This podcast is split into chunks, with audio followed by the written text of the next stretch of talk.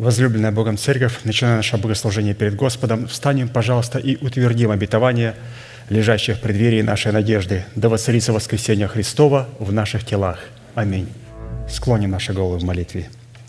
Дорогой Небесный Отец, во имя Иисуса Христа, мы благодарны имени Твоему Святому за вновь представленную привилегию быть на месте, которое чертила десница Твоя для поклонения Твоему Святому имени – и ныне позволь наследию Твоему во имя крови завета подняться на вершины для нас недосягаемые и сокрушить всякое бремя и запинающий нас грех.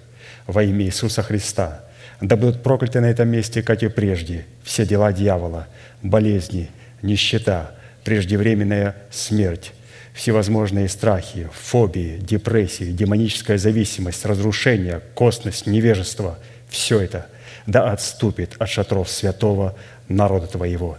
И ныне встань, Господи, на место покоя Твоего Ты и ковчег могущества Твоего, и да облекутся святые Твои спасением Твоим, и да возрадуются пред лицом Твоим. Дай нам больше от Духа Твоего, пропитай нас Духом Твоим святым, позволь нам найти светлое лицо Твое. Мы благодарим Тебя, что это служение представлено в Твои божественные руки, и мы молим Тебя, продолжай вести его рукою сильную и превознесенную, великий Бог, Отец, Сын, Дух Святой. Аминь.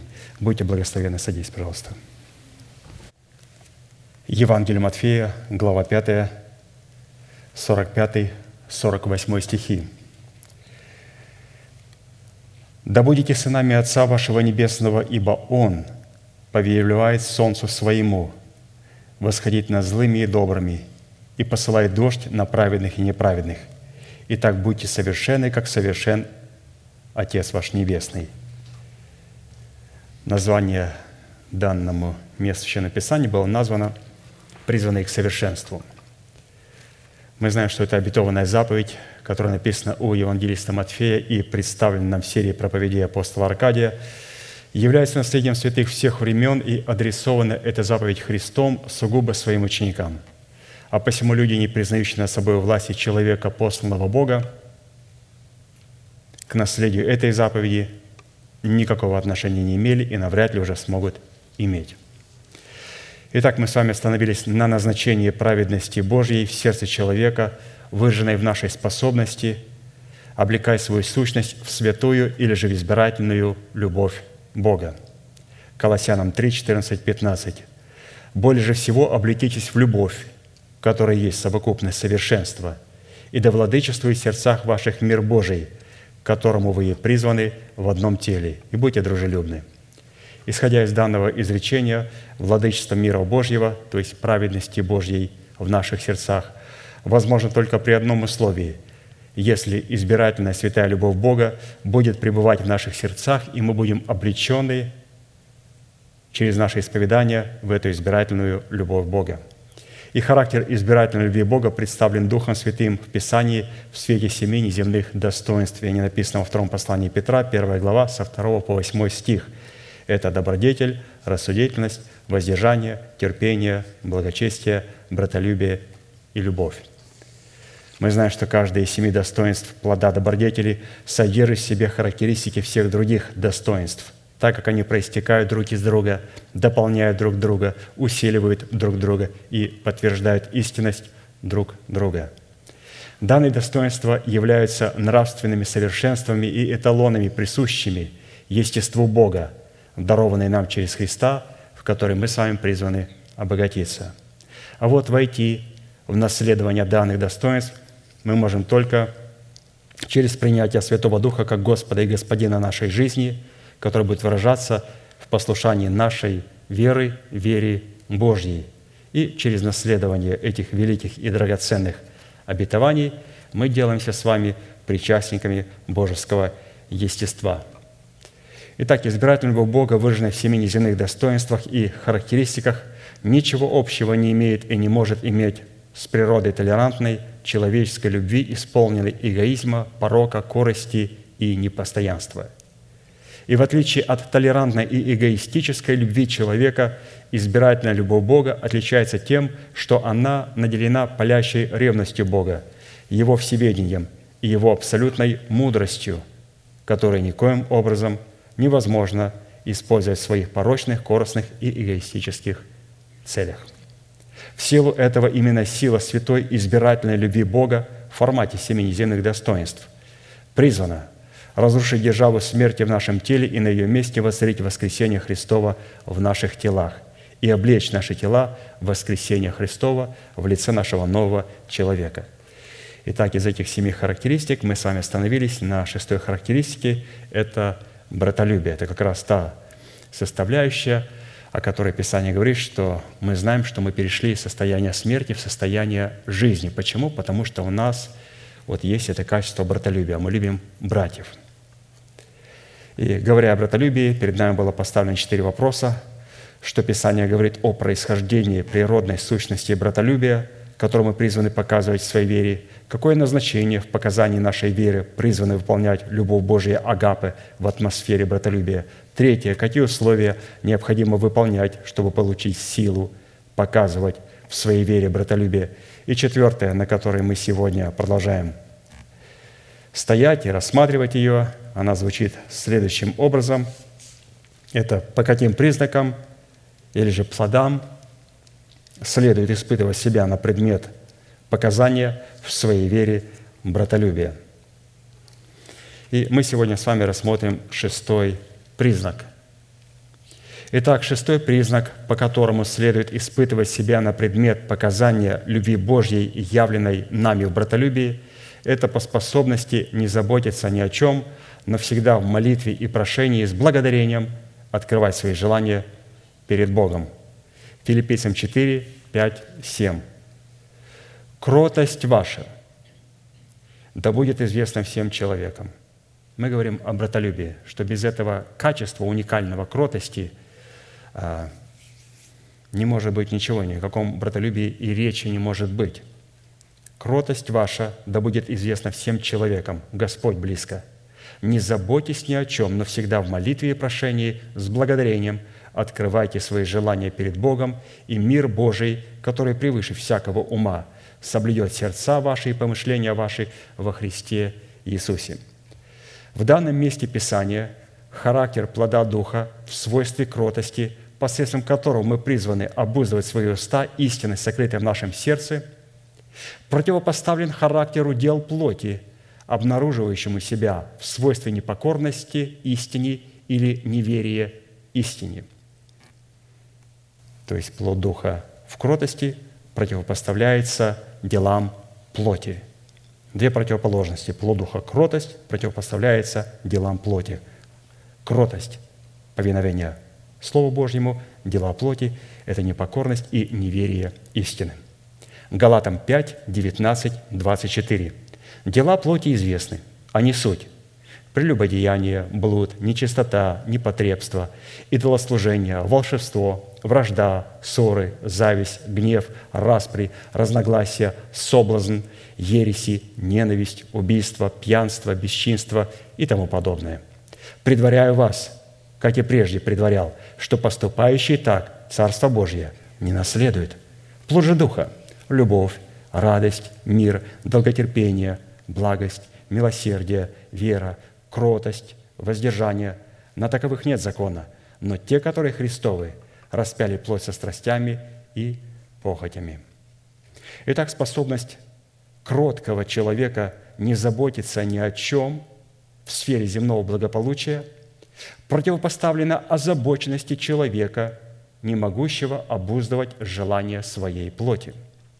Притчи 15.4, как написано – Кроткий язык – дерево жизни, или же правильно сказать, древо жизни, но необузданный – сокрушение духа.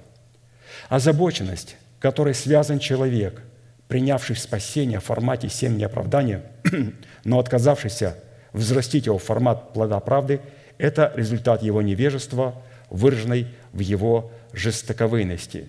Посмотрите, какой анатомия озабоченности человека всем земным.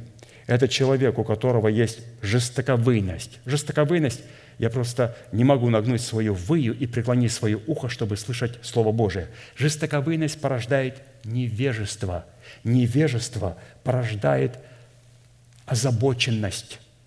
И поэтому, когда Бог видит человека озабоченного, Он видит, что это человек невежда в Слове Божьем, он не знает, а как он может знать? Он же стаковыйный, он не может наклонить свое ухо, чтобы с позиции ученика слышать Слово Божие. Поэтому очень интересно написано, озабоченность – это не желание быть учеником, а это значит человек невежда, а значит человек имеет жестокую, жесткую шею. Такая озабоченность говорит об отсутствии в сердце человека плода кротости, что указывает на недобрую почву его сердца – которую он отказался очистить от мертвых дел, чтобы принять и взрастить в доброй почве своего сердца плод кротости в предмете дерева жизни.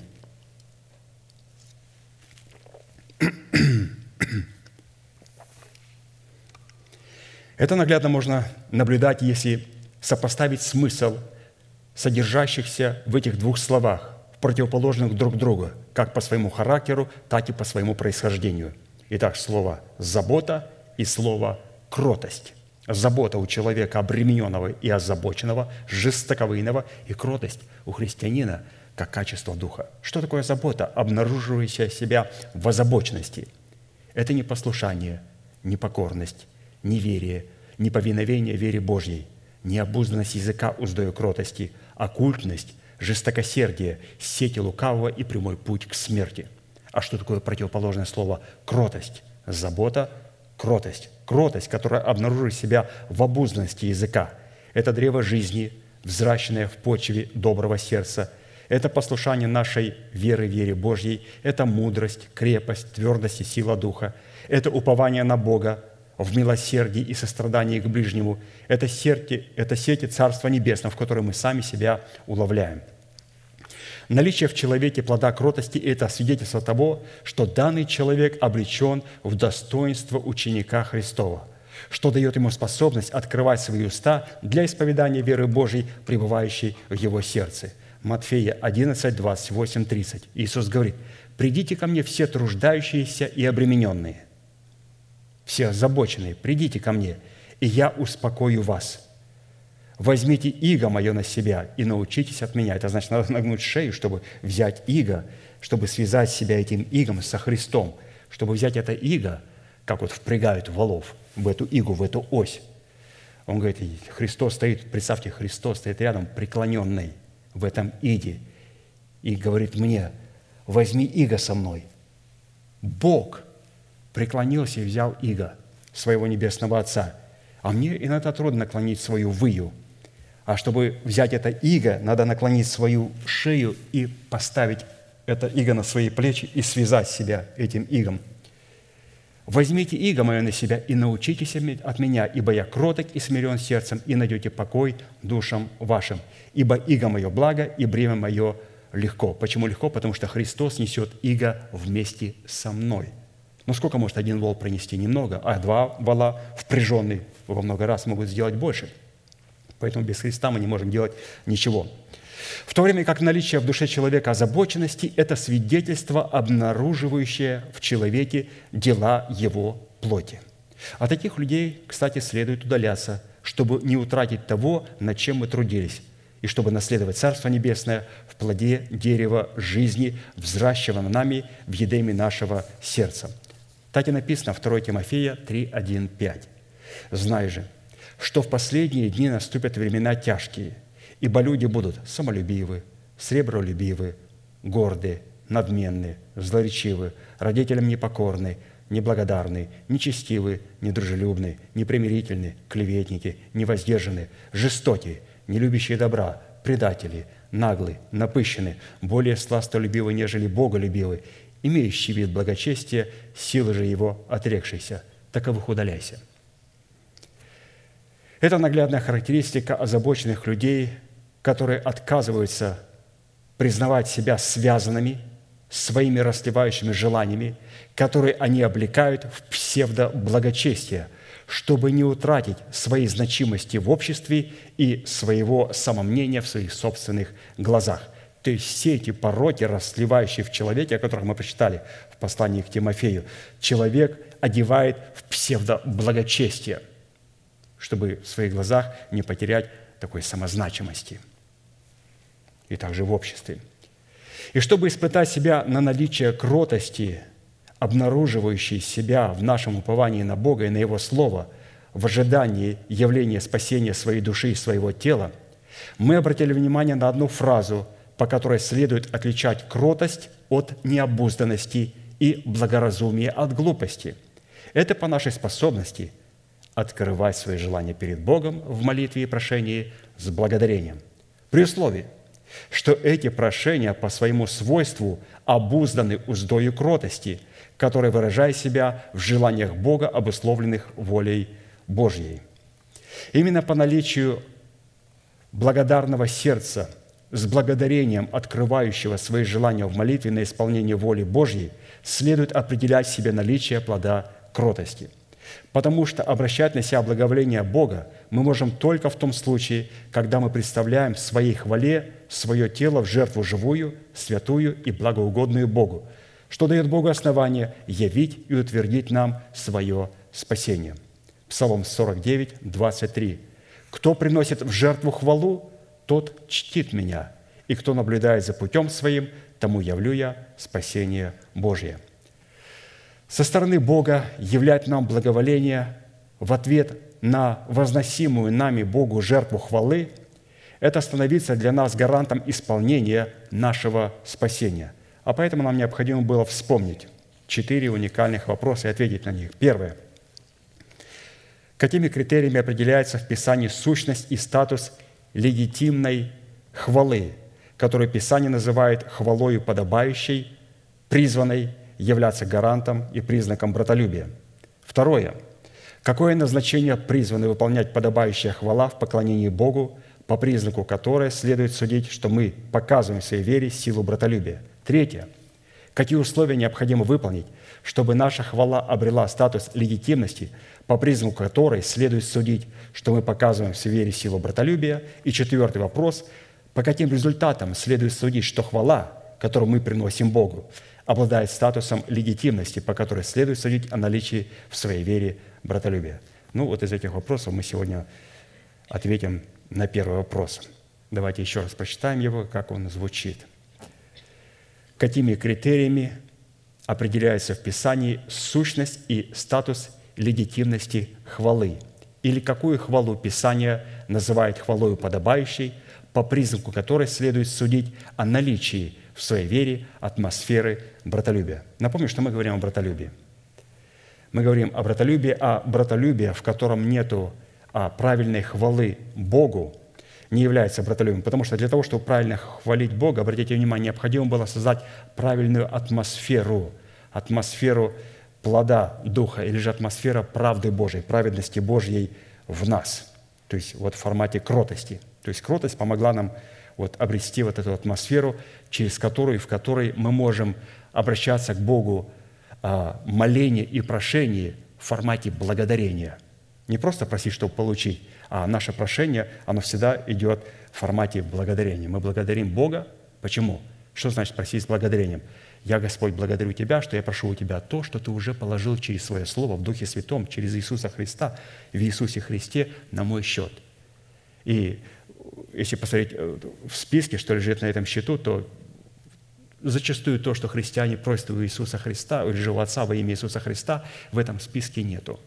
Просить с благодарением – это говорить, Господь, благодарю Тебя, Отец Небесный, во имя Иисуса Христа, что то, что я прошу, оно находится в Иисусе Христе и уже лежит на моем счету. А если оно лежит на моем счету, я теперь исполняю волю Божию. Я просто снимаю со своего счета в правильное время, назначенное Богом, то, что уже положено на мой счет. Но если на моем счету нет определенной вещи, а я начинаю снимать его, то здесь никак нельзя за это благодарить. То есть как благодарить? Благодаря только за то, что уже положено. Но не могу просить и благодарить, Господи, благодарю Тебя вот за эту вещь. Он говорит, на этом, этой вещи на твоем счету нету, ее нету. Благодарю Тебя, что этот человек будет моим мужем. Он говорит, на этом счету нету этого человека. Или же эта жена, или эта девушка будет моей женой. Благодарю тебя. Он говорит, не благодари меня, этой девушки нету на твоем счету. То есть, или эта машина, благодарю тебя, что эта машина вот на моем счету, беру и принимаю ее, она моя. Он говорит, не надо меня благодарить. Ты можешь благодарить только за то, что положено в Иисусе Христе на его счет.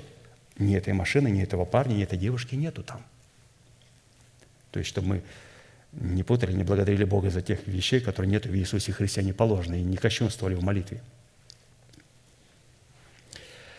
Так, ну давайте посмотрим первую составляющую, то есть у нас их будет около восьми, по-моему, да? Хорошо, первое. Легитимность подобающей хвалы Богу в словословии определяется наследственным правом, принадлежащим исключительно роду сынов Аароновых, который состоит в том, чтобы являть собой совершенство Бога – призвавшего нас из тьмы в свой чудный свет. То есть, то есть это определенный род. Надо быть определенным родом. Родом Божьим для того, чтобы творить правильную легитимную молитву. Как важно с этого начинать? Надо быть просто родом Божьим. Псалом 146, 1. «Хвалите Господа, ибо благо петь Богу нашему, ибо это сладостно хвала подобающая». Подобающая хвала – это власть воина молитвы на право быть царем, священником и пророком, что возможно тогда, когда человек через наставление вере возрастает в меру полного возраста Христова. А это может произойти, когда его оправдание, которое он получил в формате залога, будет пущено им в оборот в смерти Господа Иисуса, чтобы в воскресении Христовом получить его в плоде правды в формате своей собственности. Псалом 32, 1. Радуйтесь, праведные о Господе, правым прилично словословить. А посему само по себе слово «хвалить» относится только к Богу, к Слову Бога и к делам Бога. И на иврите это слово означает «хвалить», это значит чтить, почитать, славить, словословить, восхвалять, прославлять, благодарить, быть благодарным, сиять, излучать свет, святиться. То есть обратите внимание, что слово хвалы относится только к Богу, к Его Слову и к делам Божьим. Какое красивая семантика у этого слова «хвалить». Когда же речь заходит о конкретной хвале, в которой восхваляется Бог и власть на право хвалить Бога, то слово «хвалить» на иврите означает представлять доказательства на право возносить хвалу, перечислять имена и титулы Бога, перечислять совершенные дела Бога – благодарить Бога за совершенные им дела, хвалиться Богом и уповать на Бога, доверять Богу и не покидать своего места, быть верным своему призванию, изучать и восполнять желания Бога. В силу этого смысла, заложенный в определение хвалы, это выражение основополагающей дисциплины Духа, которая является многогранной, многозначной и многофункциональной, но только в формате непрестанной хвалы Богу. Евреям 13, 15. Итак, будем через Него, через Бога Сына, непрестанно приносить Богу, Отцу, жертву хвалы. Непрестанно приносить Богу жертву хвалы, то есть плод уст, прославляющих имя Его. А посему на вопрос, кому предназначается хвала и через кого приносится непрестанная хвала, у нас всех есть ответ, что для Бога и через Бога. Однако, если бы у всех нас было бы одно понимание Бога, то мы не имели бы сегодня дремучие джунгли всевозможных религиозных сект и конфессий, исключающих друг друга и враждающих друг с другом. И наше служение Богу, и наши молитвенные дома и храмы не отличались бы друг от друга. И у Бога не было бы причины говорить нам о том, что наше курение ему отвратительно, и что он не может терпеть и ненавидит помпезность праздничных собраний наших. Исходя из Писания, мы с вами верим в единого Бога, в которого верил народ израильский, который на страницах Писания открывается в трех личностях, во главе которых стоит Бог Отец. В Писании по словам «единый» и «один» имеется в виду органическая целостность суверенных личностей – преследующих единую цель, где каждый имеет свое индивидуальное лицо, свою индивидуальную функцию и роль, а также свое индивидуальное назначение и призвание. Существует мысль, слово и действие. Эти три определения выражают некую целостность и некое единение, которое, несмотря на три различные проявления функций, вполне соответствует определению «един» или «один» – так как, несмотря на различные функции, они вытекают из одного источника и преследуют всегда единую и одну цель. Слово вытекает из мыслей, действие вытекает из слова, или же Слово производит действие. В этих трех определениях и трех действиях как раз и сокрыты функции Отца, функции Сына и функции Святого Духа. Роль Отца выражает себя в функции мысли. Роль Сына выражает себя в функции Слова, которое открывает и представляет собой мысль Бога, в то время как роль Святого Духа выражает себя в действии, функции, исполняющей Слово. Только уже из такой расстановки функций следует, что в молитве следует обращаться к главному лицу, то есть к Отцу, которого представляет и от которого исходят две последующих лица – Бог Сын и Бог Дух Святой. Иоанна 14, 13, 14. «И если чего просите у Отца во имя Мое, то сделаю. Да прославится Отец в Сыне. Если чего просите во имя Мое, Я то сделаю». Как Сын, так и Святой Дух – это ходатаи или посредники между мыслью и словом, и приведением этого слова в исполнение. Однако, несмотря на то, что Святой Дух ходатайствует перед Богом за нас и с нами, ходатайство Сына все-таки становится во главу, потому что Святой Дух исходит не от самого себя, а из того, что говорил Сын. 1 Тимофея 2,5. «Ибо един Бог, единый посредник между Богом и человеком, человек Христос Иисус». Учитывая, что Сын Божий Иисус Христос – является посредником между нами и своим Небесным Отцом, а Святой Дух является силой, делающей наше ходатайство легитимным, нам следует в наших молитвах всегда обращаться к Богу как к своему Небесному Отцу, но только через Иисуса Христа. Иоанна 15, 16. «Не вы меня избрали, а я вас избрал, и поставил вас, чтобы вы шли и приносили плод, и чтобы плод ваш пребывал, дабы чего не попросите Отца во имя Мое, Он дал вам». Нарушение этого правильного принципа дискредитирует наше право на молитву и возбуждает против молящегося гнев Бога. Я много раз наблюдал подобную религиозную вакханалию, говорит э, апостол Аркадий, в которой лидеры харизматических собраний призывали весь народ послать к Иисусу воздушные поцелуи в знак их любви к Иисусу. Разумеется, что не все религиозные лидеры разделяют такое кощунство, но многие из них, несмотря на свою исключительную позицию, либо обращаются к Иисусу напрямую, игнорируя таким образом главенство Небесного Отца, либо обращаются через Авраама, Исаака и Иакова, игнорируя Иисуса, либо через Марию, мать Иисуса, либо через каких-либо других людей, которых они возвели в категорию святых угодников Бога – а посему, по своей сути, эти люди ничем не отличаются друг от друга, хотя и причисляют себя какой-то конкретной конфессии, исключающей другие конфессии. Дело в том, что в Писании термин хвалы является неким юридическим инструментом. Сказано, что хвала – это юридический инструмент, то есть правильный инструмент, законный инструмент, а также является правовым форматом, подтверждающим – легитимные отношения человека с Богом. А посему именно посредством хвалы дети Божьи призваны подтверждать свое право на правовые отношения с Богом, как со своим Небесным Отцом, чтобы выстраивать с Ним правильные отношения и получать от Него благовременную помощь.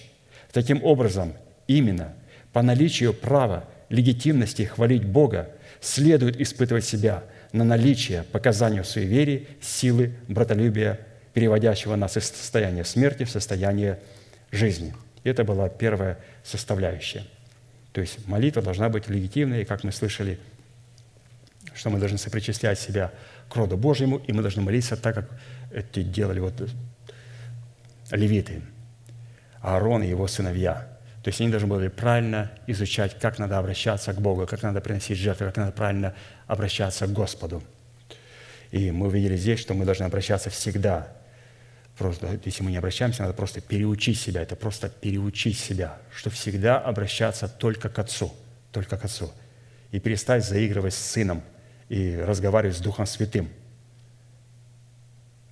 Это просто нас сводит на уровень, ну, мы теряем статус, в принципе, которого, наверное, и нету, статус царя, священника и пророка. Царь, священник и пророк – это человек, который никогда не позволит себе нарушить легитимность молитвы, хвалы. Никогда. И как мы увидели здесь, мы обращаемся к Отцу через Сына силою Святого Духа.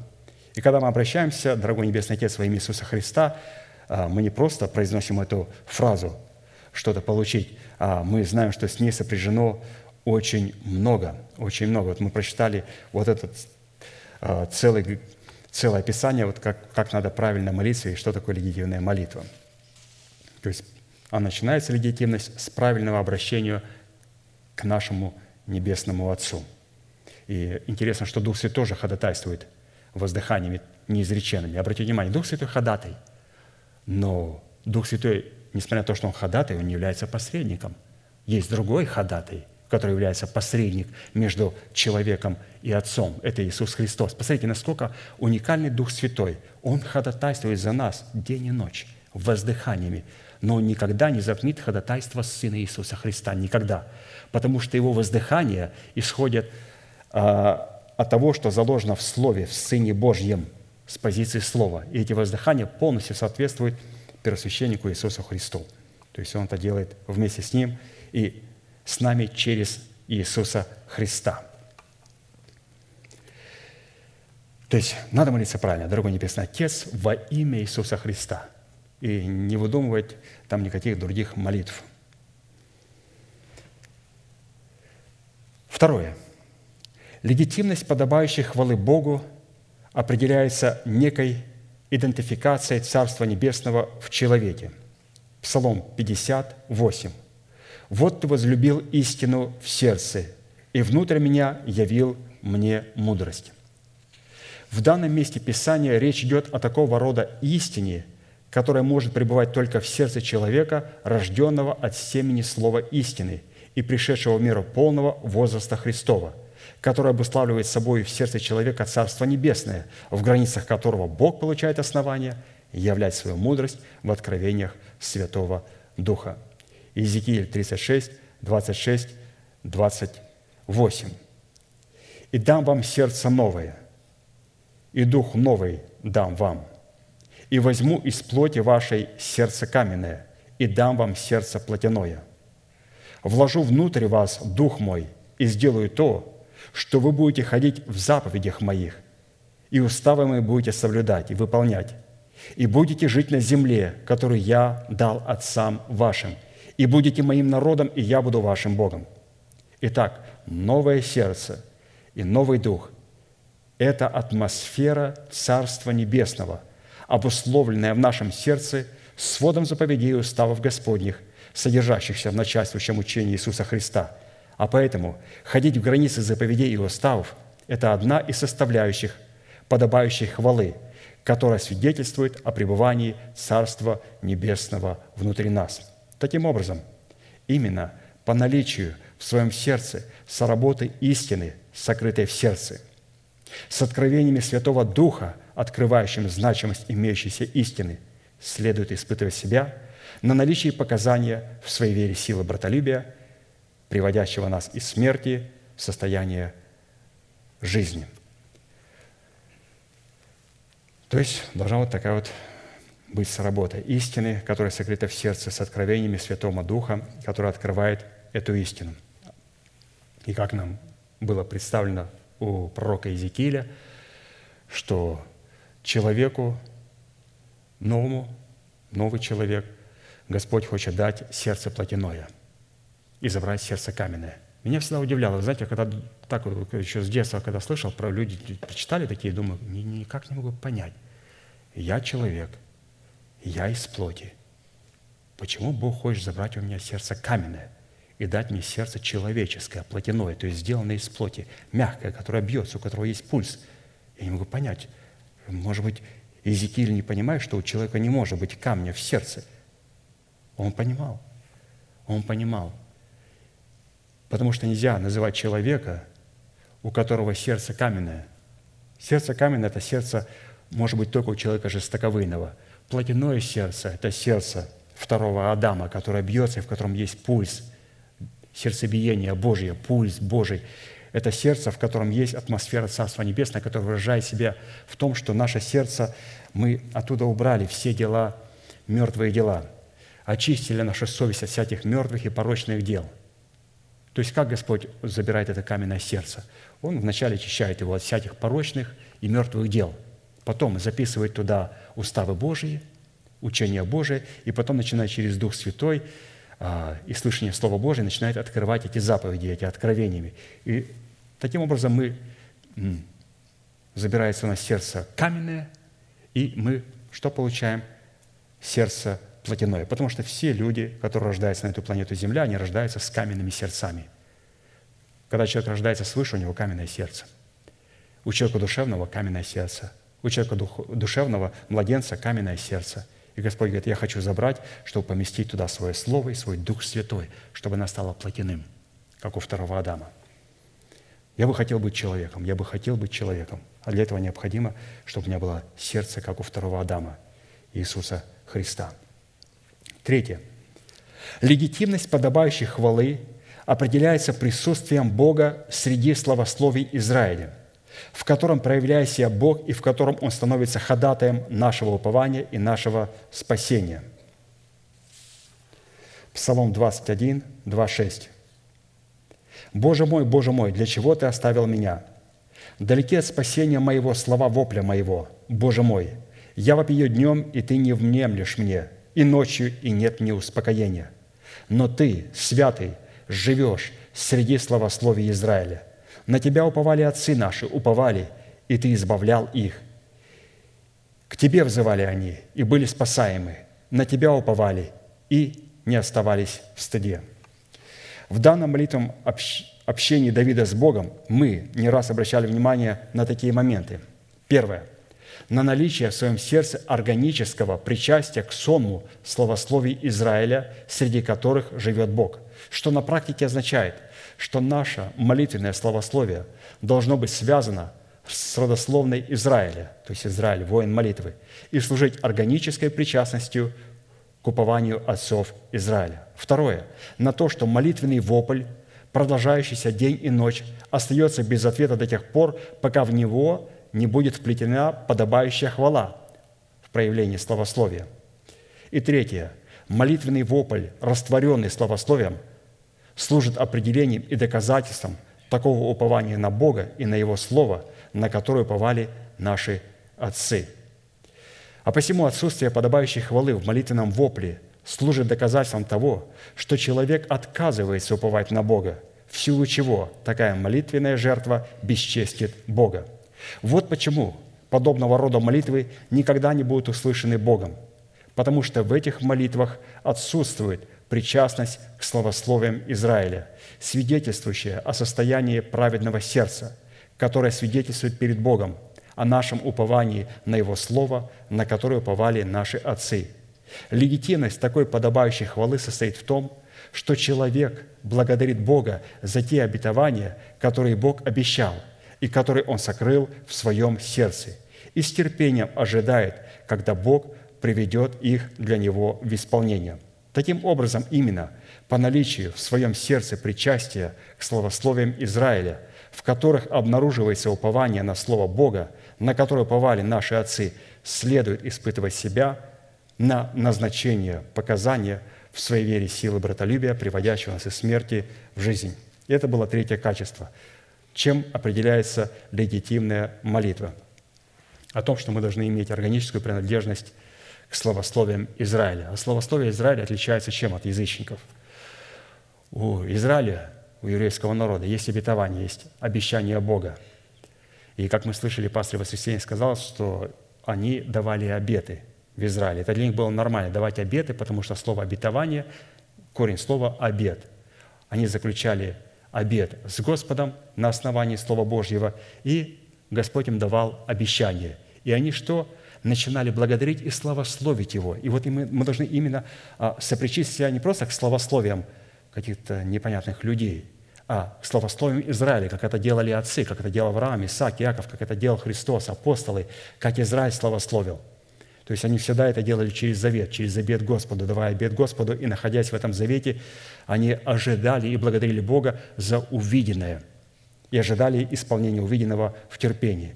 Вот это и есть а, ожидания или же научиться хвалить. Легитимная хвала – это хвала, которая похожа на хвалу, которой молится Израиль.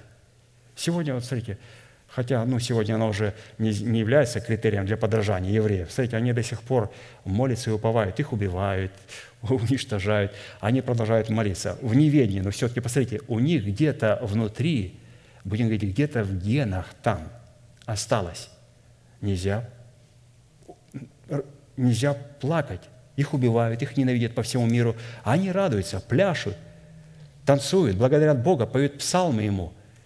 А, конечно же, э, есть другие стороны, о которых мы не говорим, негативные у них. Они находятся под гневом Божьим. Но все-таки давайте посмотрим, что откуда у них это происходит. У них это происходит, потому что а, вот это есть внутри, у нас это есть, у нас есть, потому что у нас есть органическая причастность к Израилю. И как определяется у нас, мы похожи на еврейский народ, святые. У нас есть нечто в будущем, и это нас радует, и мы хвалим Бога и благодарим. Не как язычники, не получается, плачут, получается, радуются. Мы всегда радуемся, как это делали отцы наши, Авраам, Исаак и Яков – Всегда смотрим на невидимое и благодарим Бога и провозглашаем. Тем самым мы органически причисляем себя к Израилю, к воину молитвы. И это легитимная молитва, чтобы мы были похожи на наших отцов, которые мы находим, разумеется, на страницах Писания, и тех, которых Господь, разумеется, дал в церкви, которые являются наглядным пособием для нас. Четвертое. Легитимность подобающей хвалы определяется наблюдением за ногою своею, когда мы идем в Дом Божий для совместного поклонения Богу. Екклесиаст 4, 17. «Наблюдай за ногой твою, когда идешь в Дом Божий, и будь готов более к слушанию, нежели к жертвоприношению, ибо они не думают, что худо делают». Сразу делаю оговорочку. Сразу приходит мысль, а, сейчас будет говорить о том, что я должен, когда приходить перед собранием, приготавливать себя, настраивать себя. Нет – пастырь в этом пункте настолько поднял высоко планку, что это не просто приготовить себя за 15 минут. Это не просто, пока мы едем, включаем радио христианскую музыку.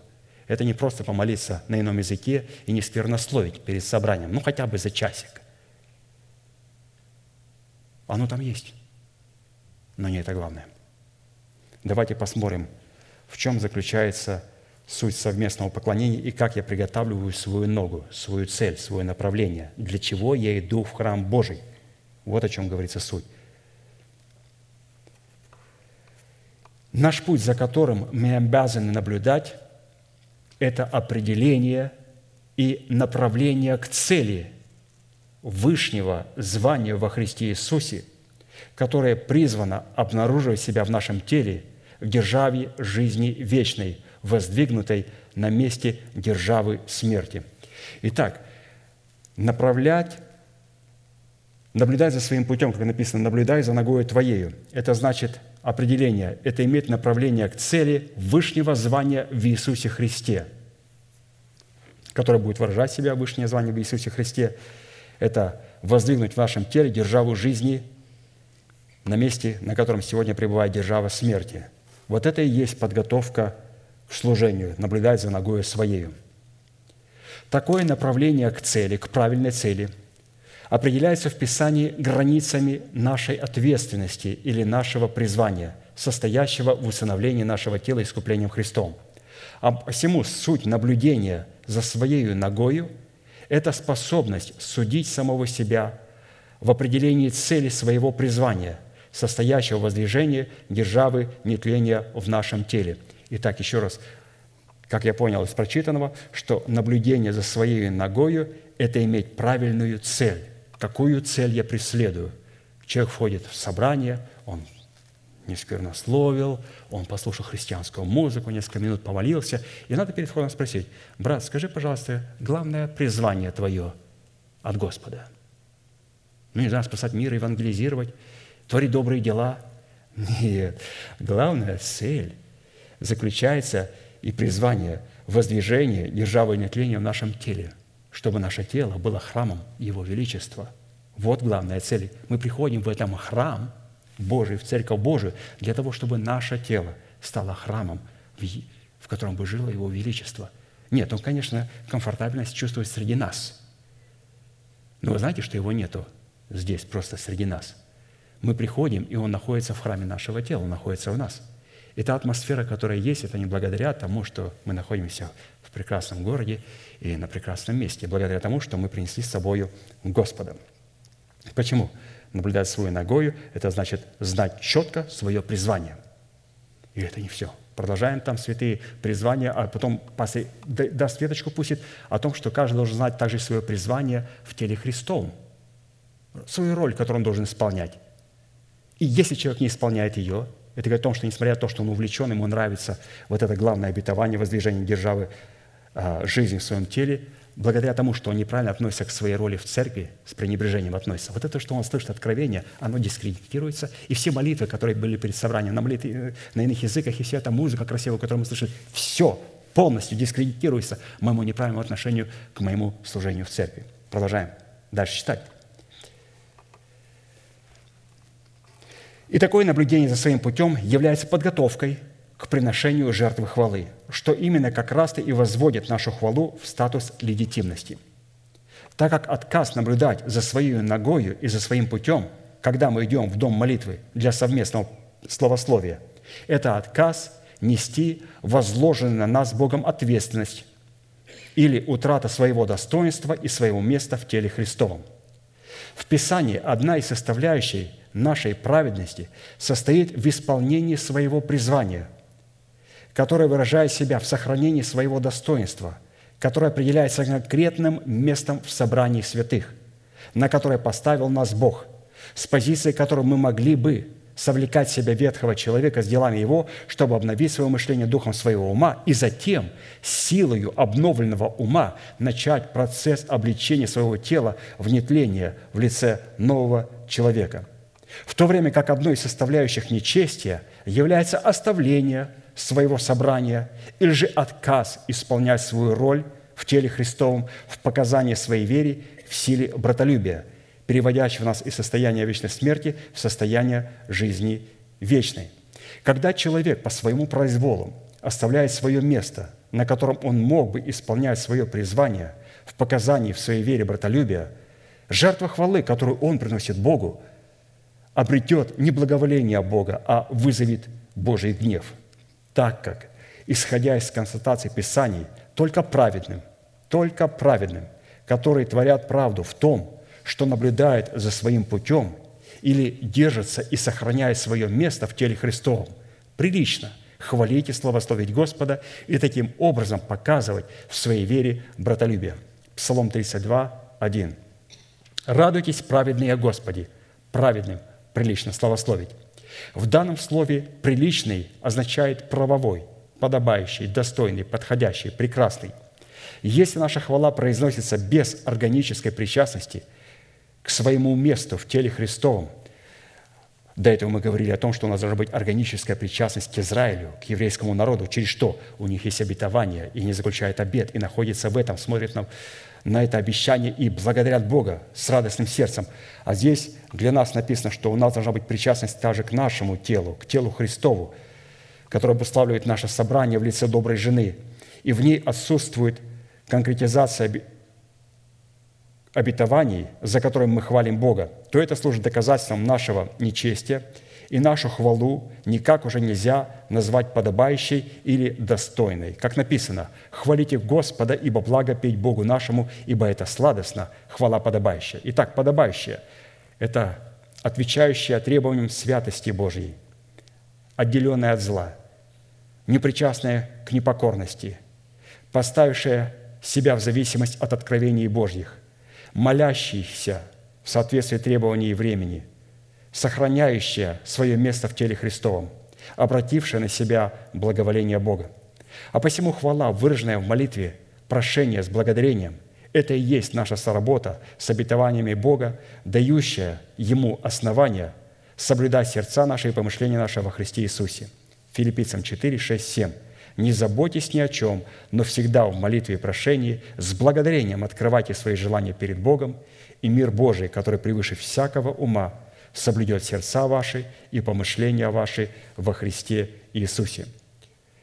Таким образом, именно по способности наблюдать за ногою Своею, когда мы идем в Дом Божий, следует испытывать себя на наличие показания в своей вере силы братолюбия, переводящего нас из смерти в состояние жизни. Вот, пожалуйста, очень интересная, достаточно обширная а, четвертая составляющая. Что такое легитимная хвала? То есть мы с вами обратили внимание, это та хвала, когда человек наблюдает за ногой своей, когда идет в храм Божий. А как наблюдать за своей ногою, это, как мы прочитали, это знать, разумеется, правильные цели, которые заключаются в нашем истинном призвании. Это воцарение державы жизни в наших телах. И это возможно только тогда, когда человек не только думает, что он имеет и сопричислен к Израилю Божьему, но обязательно к поместной церкви Божьей. И когда человек правильно относится к своему служению, потому что вот это тоже призвание. Что такое призвание? Например, призвание. У апостола призвание апостола. У меня, например, и у лидеров ячеек призвание быть поливающими, для примера. И вдруг мне стукнет в голову быть насаждающим – Дело в том, что вы даже и не вычислите. Чтобы вычислить, как человек поливающий трансформируется в поливающего без разрешения Бога, это необходимо сканировать человека, и человек духовный сразу это вычислит.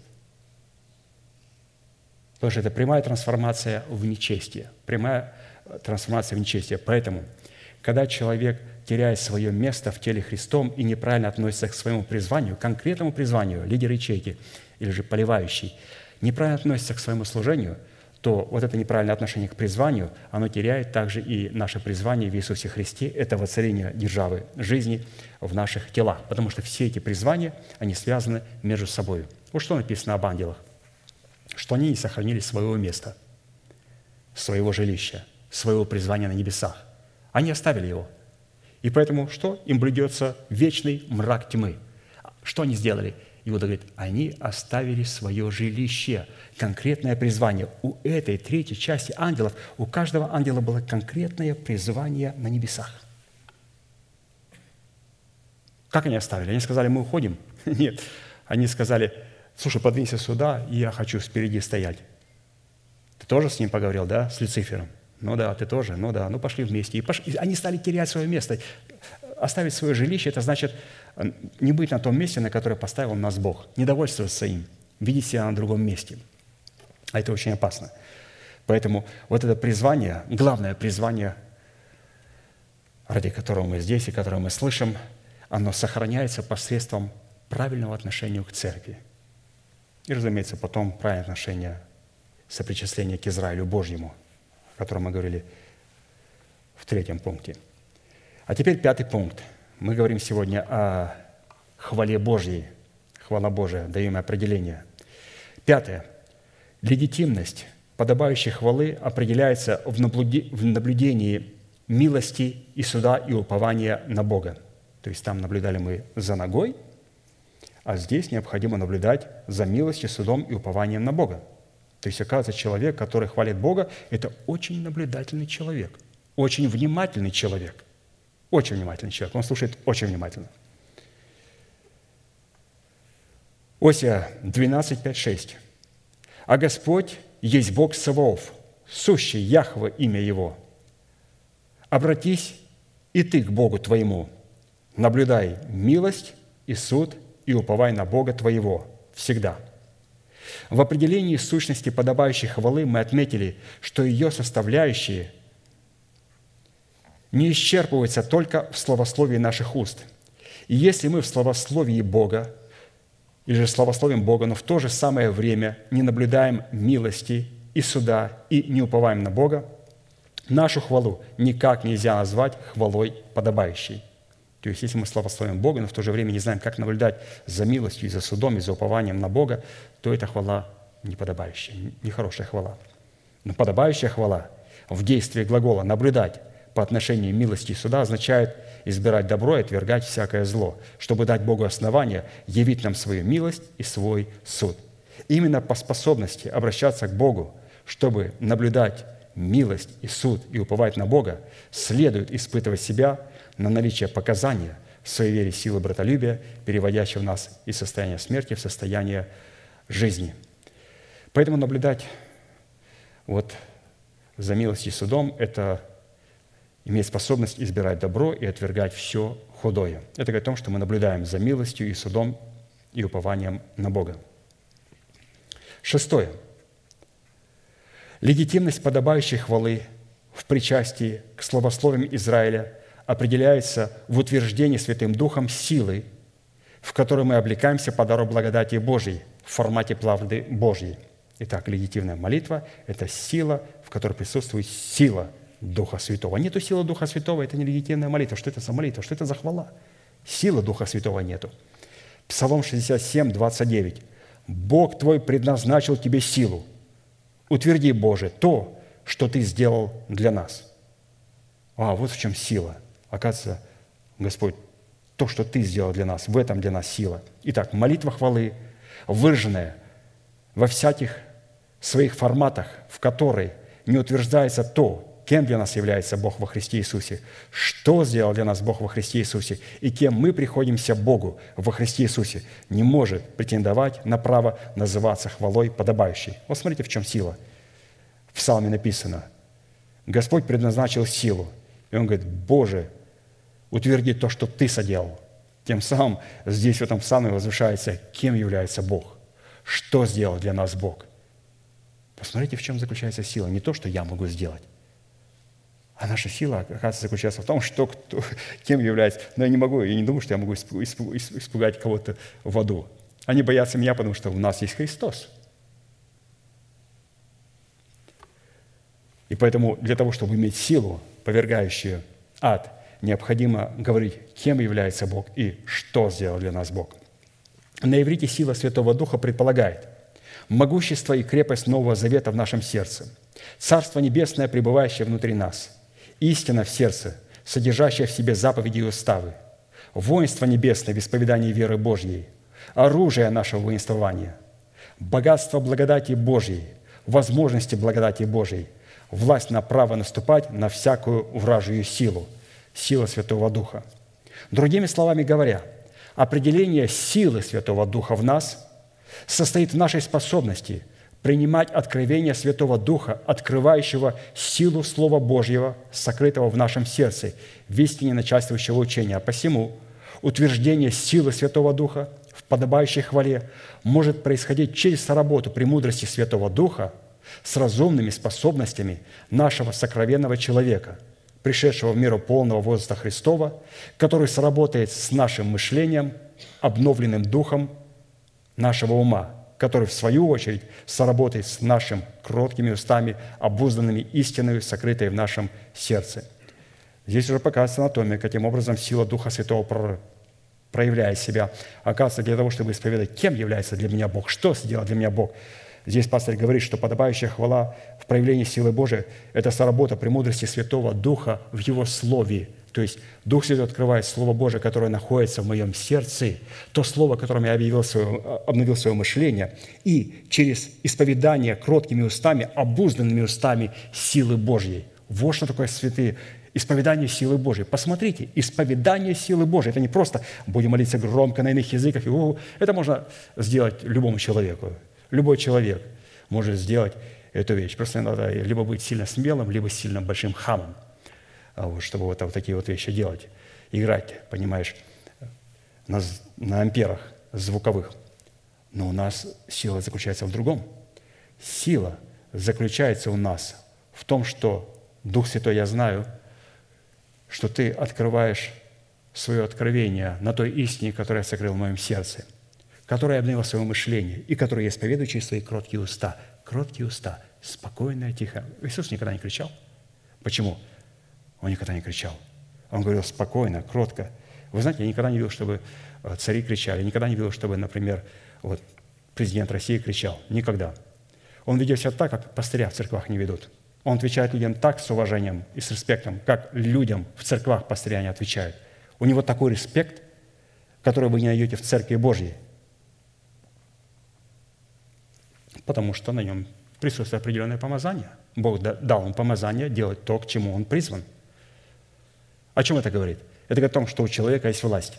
И власть не заключается в повышенных тонах. Как только человек повышает тон, он моментально теряет свой статус. Почему?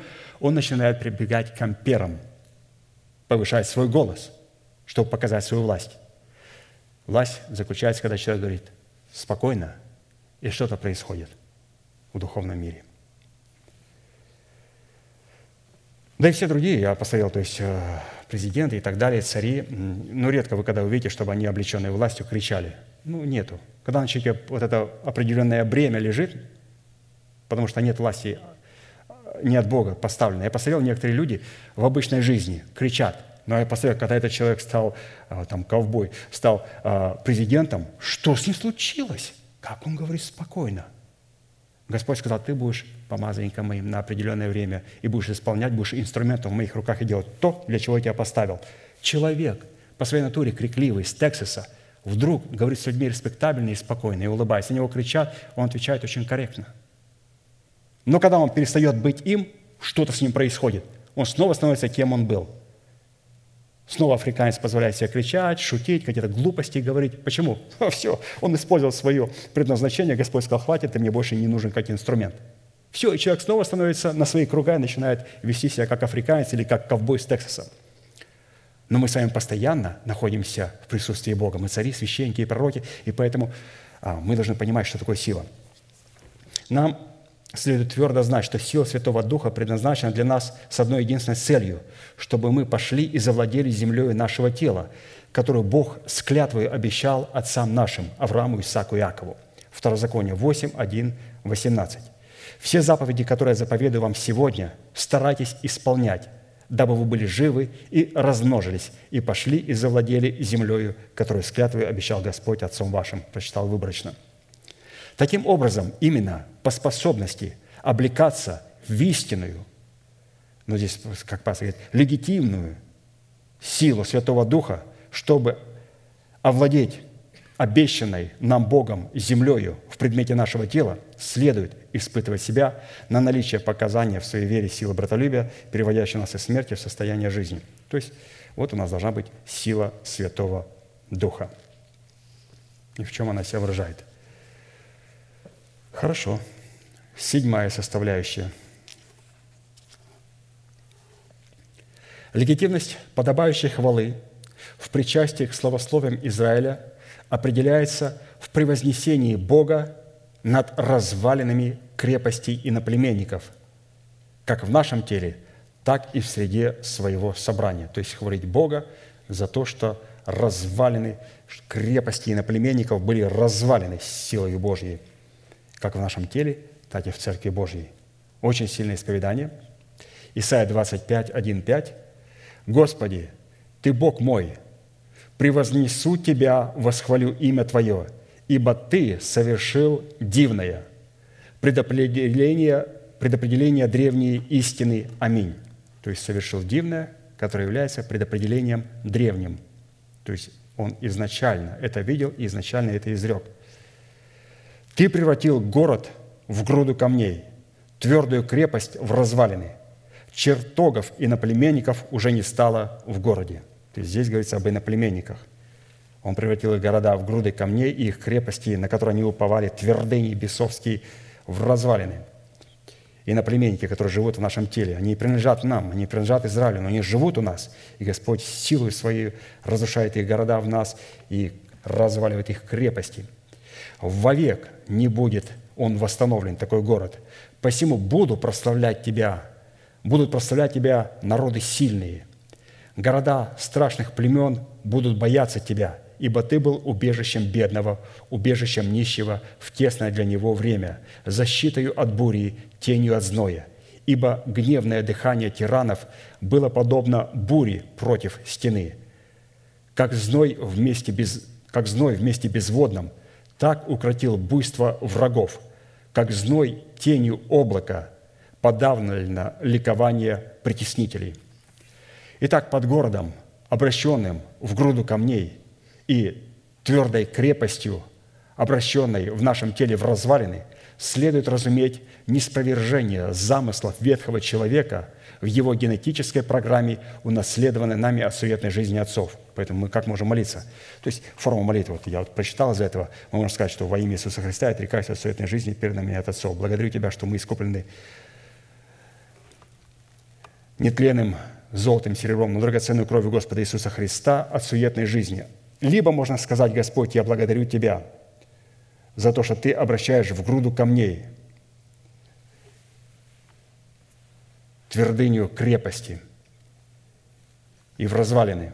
Все эти города и все эти крепости в моем теле. То есть под этим подразумевается, разумеется, генетическая программа, которая есть у этих иноплеменников. Но это в нашем теле. Это в нашем теле. А вот в нашем собрании под городом, обращенным в груду камней и твердой крепостью, обращенной в развалины, следует разуметь неспровержение замыслов нечестивых и беззаконных людей. 2 Коринфянам 10, 3, 6. «Ибо мы, ходя во плоти, не по плоти воинствуем. Оружие воинствования нашего не плотские, но сильные Богом на разрушение твердынь». Обратите внимание, до этого мы говорили про сильную молитву в Святом Духе, которая творится через кроткие уста. Это когда есть кротость, разумеется, в сердце. А здесь сильная молитва выражается в том, что мы разрушаем твердыни и не спровергаем замыслы.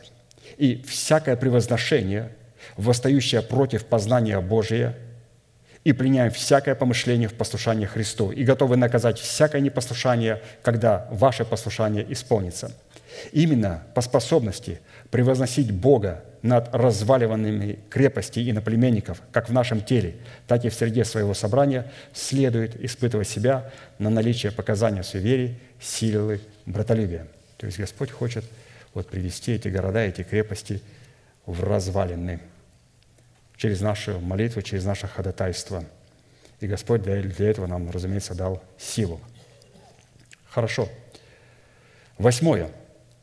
Легитимность подобающей хвалы в причастии к славословиям Израиля определяется в правовой молитве как умом, так и на иных языках – Ефесянам 6, 18, 20. «Всякою молитвою и прошением молитесь во всякое время Духом». Молитва на ином языке. «Молитесь во всякое время Духом». «И старайтесь о всем со, самым, со всяким постоянством и молением о всех святых, и о мне, дабы мне дано было слово – устами моими открыто, с дерзновением возвещать тайну благовествования, для которого я исполняю посольство в вузах, дабы я смело проповедовал, как мне должно». То есть вот, пожалуйста, для чего рассчитана молитва на их языках. И здесь а, апостол говорит, что, пожалуйста, направляйте а, ее во время молитвы, молитесь духом и направляйте вот, а, на всякое, со всяким постоянством, прошение о святых – о святых, то есть иной язык – это прекрасное оружие, которое молится о нас, и о святых, а также о тех, кто нам дают слово, чтобы они проповедовали его с дерзновением, как и должно его проповедовать. Итак, говорение на иных языках является результатом крещения Святым Духом и призвано давать нам возможность осуществить свое причастие к Богу. Однако призвание и назначение иного языка исполняют свои цели только тогда, когда мы понимаем их назначение и упражняем их как орудие в соответствии норм, установленных в Писании. То есть надо правильно относиться к иному языку. И у нас есть 12 определений. Давайте мы их перечислим вкратце и вспомним 12 определений, как правильно относиться к иному языку, потому что это сила, которую мы должны использовать для того, чтобы молиться за себя, за народ Божий и также за тех людей, которые передают нам Слово. То есть это уникальное орудие – которые необходимо использовать. И вот 12 составляющих, которые говорят а, о ином языке. Для чего нам нужен иной язык? Ну, во-первых, говорение на иных языках является одним из проявлений Святого Духа, которое дается нам на пользу. То есть на говорение иной язык дается нам на пользу, при условии, если мы используем его правильно по Писанию. По Писанию. Если оно используется не, не по Писанию, мы дальше посмотрим, то и на говорение не будет дано на пользу, оно будет нас разрушать. Но если мы используем его правильно, говорение на иных языках, оно будет даваться нам на пользу. Второе. Говорение на иных языках призвано служить нашими удилами, которые помогают нам повиноваться Святому Духу, как наезднику, интересы которого мы призваны исполнять. Поэтому, если мне трудно повиноваться воле Божьей, я должен здесь повиноваться Святому Духу. И для того, чтобы сдать, например, свои эмоции, просто необходимо вот, молиться на иных языках. Особенно, когда подходит у человека негодование. Вот попробуйте. Когда подходит негодование, злоба, гнев, вот попробуйте молиться на иных языках. Тяжело, трудно. Не молится, сухо. Почему? А ведь иной язык, он призван служить уделами, которые сдерживают нашего коня. Надо попробовать, когда вот подходит гнев и негодование на кого-либо. Попробуйте так, чтобы не слышали, вот, ну, так, помолиться тихо на иных языках. И сразу атмосфера Духа Святого придет. Почему? Потому что через говорение на языках, вот в таких тесных обстоятельствах, где я могу проявить человеческий гнев, я могу своего коня обуздать и поставить его на место. Третье. Говорение на иных языках призвано служить рулем в руках Святого Духа, как кормчего нашей веры, чтобы направлять нашу веру туда, куда хочет Бог. То есть, пожалуйста, когда мы сбиваемся с цели, и когда дуют определенные ветры, и дьявол начинает клеветать, у тебя ничего не получается, ты неправильно идешь, ты не достигнешь, это не для тебя, брось все, брось руль, и вот просто куда тебя будет нести ветер, туда и вот плыви. Нет. Необходимо использовать иной язык, когда я чувствую, что я теряю а, руль, что ветер начинает управлять моим кораблем. Это ненормально. Ветер не имеет права управлять моим Ветер, наоборот, ветер должен помогать мне двигаться быстрее к цели, но при одном условии – Ветер хорош для парусника при одном условии, если человек знает, как правильно управлять рулем. И поэтому, когда я сбиваюсь, и когда а, определенные обстоятельства, я говорю, Господь, благодарю за этот ветер. Просто сейчас мы через язык направим в правильном направлении наш небольшой руль. И буду использовать этот ветер, который противный ветер, против сатаны. Четвертое. Говорение на иных языках призвано принести покой утружденному и обремененному. То есть это вот прекрасное место, где мы можем успокаиваться – в боди, на иных языках. То есть, когда мы сильно устаем, то Господь говорит, почему тебе не помолиться на иных языках? И сразу приходит отдых, и восстанавливаются наши силы. Пятое. Говорение на иных языках – это закон, свидетельствующий и освобождающий нас от египетского рабства своей души. То есть душа, э, наш Египет, наш интеллект, наш разум, он не хочет слышать иного языка, потому что он не понимает его – а мы должны использовать его, потому что это все-таки язык нашего духа.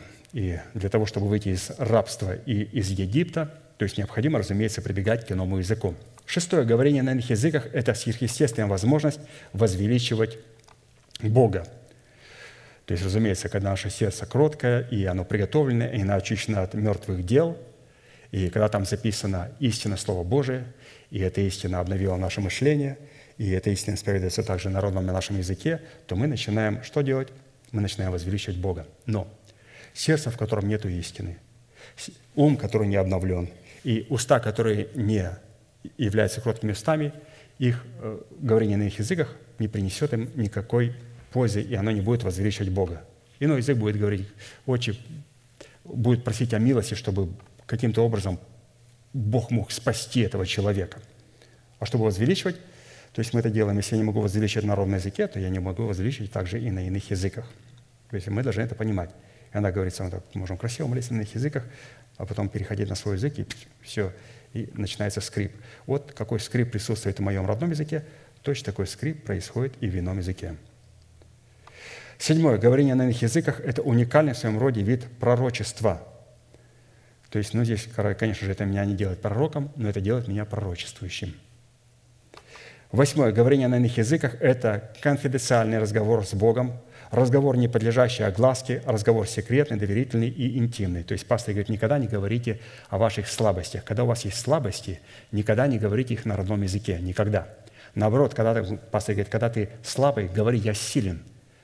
И дьявол говорит, не могу понять, где у него слабые стороны. Он за все благодарит Бога. Когда он говорит на родном языке, на, на украинском, на русском, на немецком – на любом другом испанском языке, когда молится человек, он благодарит Бога, и дьявол-то не понимает нового языка, он говорит, я не могу понять, где у него слабые стороны. И пастор говорит, никогда не говорите на вашем родном языке слабости. Господи, меня ничего не получается, я слабый, у меня и то не получается, и это. Не говорите на родном языке. Если ты слабый, говори, я силен в Иисусе Христе. И дьявол говорит, а какие у него есть слабые стороны, не могу понять, куда мне направить своих бесов? Но когда мы молимся на иных языках, здесь наш дух начинает говорить на иных языках Богу, Господи, вот в этой сфере и вот в этой сфере необходимо помочь, слабые стороны. И дьявол не понимает этого. Поэтому, когда мы молимся на своем родном языке, какой бы он ни был, мы говорим о сильных сторонах. «Я силен в Иисусе Христе». А когда молимся на ином языке, Дух Святой скажет Отцу, в чем мы нуждаемся. Секретный язык. Девятое. Говорение на иных языках – это способность назидать самого себя а в частности свой дух. То есть мы назидаем свой дух. Говорение на иных языках, десятая способность обретать плод в своем духе или же питать свой дух. То есть это пища для нашего духа, иной язык. Одиннадцатое. Говорение на иных языках – это все оружие Божье, данное нам для противостояния силам тьмы. То есть видно о том, что силы тьмы понимают это и хотят всячески, чтобы мы избегали этого оружия – Двенадцатое. Говорение на иных языках – это одно из уникальных знамений для неверующих. Из всего этого можем заключить, что говорение на иных языках в крещении Святым Духом – это необходимое оружие, приобщающее нас к достоинству воина молитвы. Непрестанная молитва, призванная ежедневно отделять нас от всякого несвятого и приближать нас к святому Богу, это, по сути дела, великое таинство самого Бога. А поэтому молитва – является, во-первых, вот теперь давайте посмотрим на семь определений молитвы, для чего является молитва, потому что без определения молитвы говорение на их языках не будет иметь силы. Здесь, обратите внимание, пастор предложил нам 12 составляющих, которые он для, нам составил, для чего нужен иной язык. И сразу перешел в следующий составляющий, напомнить нам, в чем же истинный смысл молитвы Божьей. Потому что если у нас не будет этих семи составляющих, то говорение на иных языках нам не принесет никакой пользы. И вот что такое истинная молитва – Молитва – это единственный способ, выражающий законные отношения Сына Божьего, Святого Духа с Богом Отцом. То есть, когда мы молимся, дорогой Небесный Отец, во имя Сына Твоего Иисуса Христа, и говорим то в силе Святого Духа, это истинная молитва. То есть, в нашей молитве, нашей молитве, они-то между собой говорят молитвенным языком. Мы должны понимать, что когда мы молимся, мы должны создать ту же атмосферу, которая приходит, находится на небесах. И когда мы начинаем говорить то с Иисусом, заигрывать в молитвах, то там Духу Святому что-то говорить, Такого нету на небесах, такой атмосферы. На небе атмосфера, выражая себя в законном отношении Сына Божьего и Святого Духа с Богом Отцом. Это о чем говорит, что вот это отношение между ними, оно переходит в формат молитвы, дорогой Небесный Отец, во имя Сына Твоего Иисуса Христа. Второе. Молитва – это диалог человека с Богом, призванный протекать и твориться в той тайне, в которой благоволит обитать Бог. В какой тайне? Разумеется, это тайная комната. Разумеется, это в нашем сердце, в котором сокрыта тайна Слова Божия, и где Он ее открывает. Вот эти тайны, их нельзя пренебрегать, потому что истинная молитва всегда творится в тайне Божьей. Тайная комната и также тайна Слова Божия, сокрытая в моем сердце. Это тоже тайная комната. Поэтому пастор говорит, закройте глаза. Закройте глаза, и это есть образ тайной комнаты. Но если мы закрыли глаза, а внутри нет тайной комнаты, то это не тайная комната можно открыть глаза. Для того, чтобы закрыть глаза и была тайная комната, необходимо, чтобы в этой сердце было Слово Божие. Это будет истинная молитва. Третье определение. Молитва – это способ, с помощью которого человек управляет землей и дает Богу право изменять ход событий на земле. Четвертое. Молитва, которая прерывается, не может отделять нас от несвятого, а следовательно, не может и называться молитвой. Пятое. Молитва – это инструмент правовых отношений с Богом, призванный раскрывать неизмеримые возможности благодати Божьей. Все это делается через молитву. Шестое. Молитва – это выражение воли Божьей, представленной в плоде Духа, восполняющего алканье и жажду Бога. То есть через молитву начинает представляться плод нашего Духа. Кроткие уста – благодаря тому, что у нас кроткое сердце. И седьмое. Молитва – это жертва и плод уст – прославляющих Бога. И это что такое молитва? Если у нас она есть, то тогда молитва на иных языках в 12 пунктах, она будет очень правильно нами использоваться. И задается вопрос, и значит, Господь будет всегда нам отвечать, а теперь давайте определим, почему Бог молчит и не отвечает на молитвы верующих людей. Это следующее, о чем говорит пастырь, чтобы люди знали, Господи, у меня есть молитвы, я молюсь на иных языках. Почему молчание происходит? Есть причины? Давайте их посмотрим. Первая причина.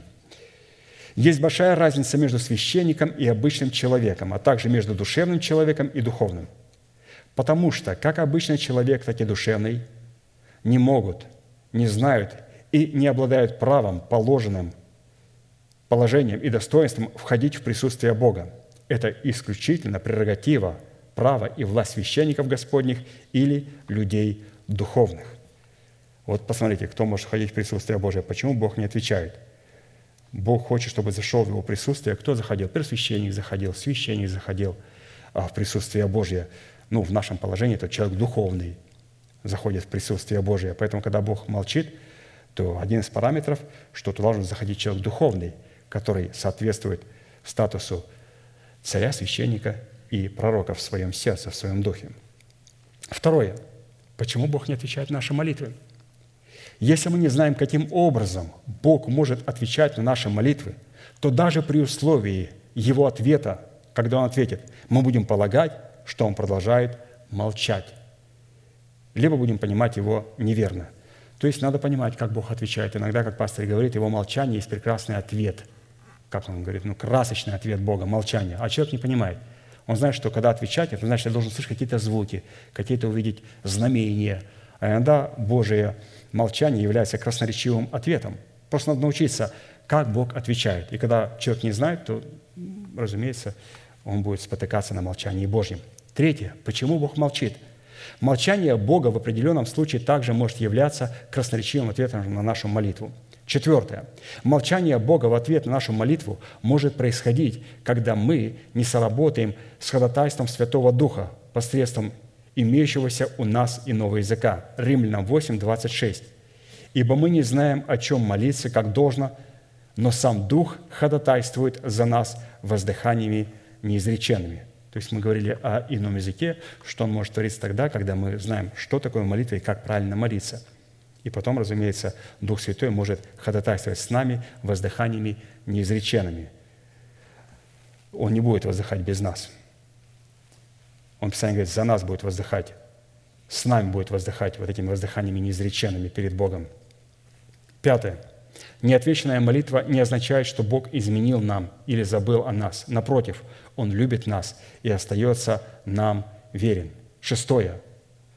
Бог желает, чтобы мы жаждали Его, искали лица Его постоянно и входили в Его присутствие. То есть здесь очень много принципов, чтобы мы ждали Его – как невеста ожидает своего жениха, чтобы мы искали лица Его, чтобы входили в Его присутствие, как священники. Священники никогда не торопились входить в присутствие Божие. Поторопился вот, на, на, на пьяную голову, поторопились, зашли и были убиты перед Богом. Поторопились и зашли. И поэтому священники знали, что не надо торопиться никогда входить в присутствие Божие, чтобы получить быстренько ответ от Бога. Священники никогда не торопятся получить ответ от Бога. Почему? Потому что они никогда не торопятся входить в присутствие Божие, не обладая правильным статусом, атмосферой в своем сердце. Седьмое. Будем помнить, что Бог только смиренным дает благодать, через которую мы можем входить в присутствие Господне. Как священникам нам нужно научиться входить в присутствие Господне, имея при этом правильный дух, правильные мотивы и надлежащую подготовку. И тогда через такую молитву мы сможем общаться с Богом как Его священники – и входить в Его присутствие есть три шага, и мы будем молиться. То есть здесь говорится о том, что каким надо образом входить в присутствие Бога. Первый шаг, дающий право на вхождение в присутствие Господне, это дать Богу основание, помазать нас своим елеем. А как Он помазывает нас своим елеем? Это когда мы совершаем поклонение в духе и в истине, то есть через истину, которая находится в нашем духе, или же через Урим и Тумим, который находится в нашем духе – это говорит о том, что Бог помазал нас своим елеем, и это первый шаг. Бог помазывает нас своим елеем, наделяет нас уримом и тумимом. И это первый шаг, который позволяет нам ходить в присутствие Бога. Второй шаг, дающий право на вхождение в присутствие Господня, это отказ от своих прав и желаний в пользу прав и желаний Бога, чтобы представлять интересы Бога. То есть я вхожу в присутствие Бога, в молитвенное, и я внутри знаю, что я здесь, на этом месте, в этой молитве не имею права представлять свои интересы. И это второй шаг. Я захожу с Словом Божьим, и я здесь буду представлять интересы Небесного Отца. И теперь третий шаг, который нас вводит глубоко туда, в эту тьму, в это общение со Святым Духом, с Отцом. через Сына Иисуса во Святом Духе. Третий шаг, дающий право на вхождение в присутствие Господня, это правильное отношение священника к назначению храма, как к дому молитвы для всех народов, без превосходства и исключительности какой-либо нации или разделения на социальное, возрастное или половое происхождение, а также, когда мы не оставляем своего собрания, в которое поместил нас Бог – то есть правильное отношение к дому молитвы дает нам право правильно входить в присутствие Божие. Будем молиться, будьте, пожалуйста, благословены вашей молитве.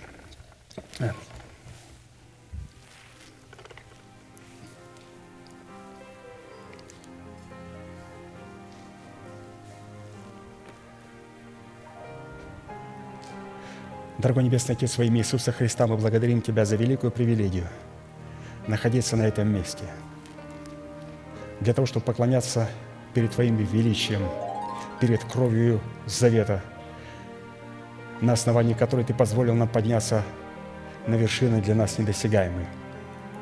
Мы благодарим Тебя, Господь, что Ты через Слово Свое открываешь нам наше истинное призвание. И мы благодарим Тебя за то, что Ты нам позволил услышать это призвание и ясно написать его на скрижалях нашего сердца.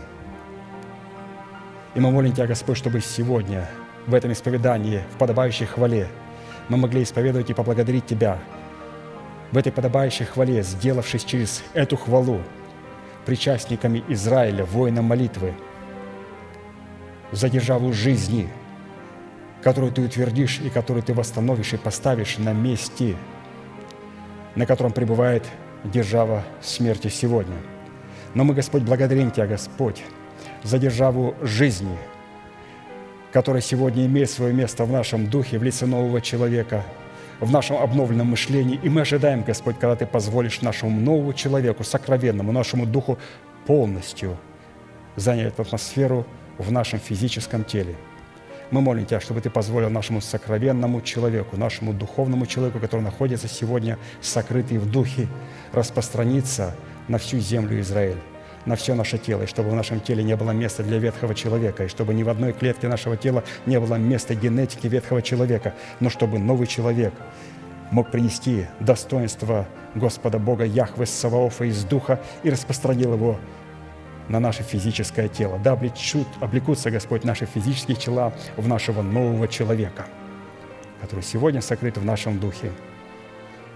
Мы благодарим Тебя, Господь, за наше истинное призвание, которое Ты нам открыл – и позволь нам, Господь, сохранить свое место в теле Господне. Мы благодарим Тебя, Господь, за то, что Ты каждому из нас дал место в теле Господнем. И мы не будем оставлять этого места. Мы благодарим Тебя, Господь, за это место. Мы довольны, Господь, этим местом. Мы имеем, Господь, великую привилегию быть на том месте, на которое Ты нас поставил, и представлять Твои святые интересы.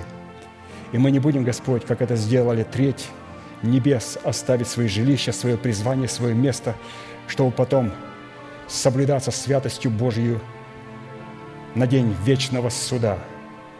Мы, Господь, сегодня осуждаем это желание в нашем мышлении, в нашем теле и пленяем его послушанием Христовым и говорим нашим чувствам и нашим амбициям убираться вон, и мы, Господь, довольствуемся тем местом, на котором Ты нам позволил за эту великую привилегию поклоняться перед Твоим святым именем – мы ценим, Господь, этим местом и своим призванием, конкретным местом в теле Христовом, через которое, Господь, мы сможем утвердить наше истинное призвание, которое Ты для нас заключил издревле.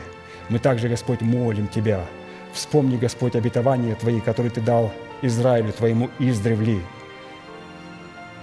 чтобы города и крепости иноплеменников были разрушены как в нашем теле, так и в Церкви Христовой – ты, Господь, дал это обетование издревле, и мы в этой подобающей хвале сегодня утверждаем эту истину. Ты сказал, Господь, о том, что вкрались некоторые люди в церковь, которые издревле предназначены к осуждению, потому что Ты издревле излег, излег свой суд. Поэтому мы молим Тебя, чтобы люди лукавые, беззаконные, в которых нет веры, иноплеменники – могли быть извержены из Церкви Божьей Твоей по всему лицу земли, для того, чтобы Церковь своя, Твоя приготовила себя для принятия, Господь, того великого обетования и своего издревле данного предназначения и призвания утвердить, Господь, державу жизни. А для этого, Господь, мы молим Тебя, чтобы города и крепости, на которые уповает также наш ветхий человек, они были разрушены, и чтобы они были преданы вечному разрушению и вечными развалинами. А мы, Господь, будем провозглашать Тебя и величать Тебя, и благодарим Тебя, что Ты позволил нам сегодня отложить всякую нечистоту и остаток злобы, чтобы в кротости принять насаждаемое Слово, могущее спасти наши души. Для этого, Господь, мы сделали решение отвергнуть всяких богов и всяких идолов, которые присутствовали в прежнем образе жизни, для того, чтобы нам можно было служить Господу единому, единому Господу, Отцу и Сыну и Святому Духу. Благодарим Тебя, Господь. Для этого мы отказываемся от всякого зла, то, что Ты называешь злом, и принимаем и избираем все то, что, Господь, Ты называешь добром – во имя Иисуса Христа мы свергаем с себя всякий запинающий нас грех.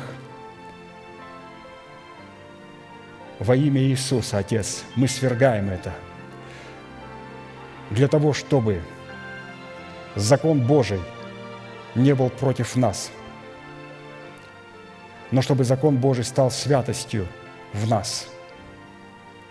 Благодарим Тебя, Господь, за возможность в подобающей хвале научиться – слышать и понимать Дух Святой в своем Духе через способность принимать и слышать Слово помазанников Твоих. И позволь нам также слышать свой Дух в своем обновленном мышлении и понимать то Слово, которое мы услышали от Твоих помазанников. Мы благодарим Тебя, Господь, за это откровение, мы благодарим Тебя, Господь, за это Слово, которое мы имеем. И мы молим Тебя, Господь, чтобы Ты даровал нашему пастырю Слово, чтобы это Слово он проповедовал, как и всегда, с дерзновением перед Твоим святым лицом, и чтобы мы могли его принимать, и чтобы это Слово могло облечь наши тела и приготовить нас ко встрече с Тобою. И мы, Господь, сегодня облекаемся и благодарим Тебя за ризы спасения – Благодарим Тебя, Господь, за весон чистый и светлый. Благодарим Тебя, Господь, за праведность святых, за то, что мы некогда были чужие, но сегодня стали свои Богу и сограждане святым. Благодарим Тебя, Господь, за украшение невесты и за то, что Ты сегодня коронуешь нас венцом жениха. Благодарим Тебя, Господь, за то, что Ты сегодня наш облекаешь в брачные одежды – и позволяешь нам сегодня предстоять в представительной силе и власти Господа Яхвы Саваофа. Позволь нам, Господь, сегодня все это принять в атмосфере братолюбия, которая сегодня пребывает в Твоей церкви. Позволь нам подняться над обидами и представить свое сердце доброй почвой – в которой посеянное слово может принести плод правды. И мы молим Тебя, Господь, даруй нам милость, чтобы благодать Божия воцарилась в нас, в нас через Твою праведность. Мы благодарим Тебя за оправдание, мы молим Тебя, Господь, чтобы благодать Божия воцарилась через плод праведности, явленный в нашем сердце. Да будет, Господь, благословенно имя Твое на этом святом месте, наш великий Бог, Отец и Дух Святой. Аминь.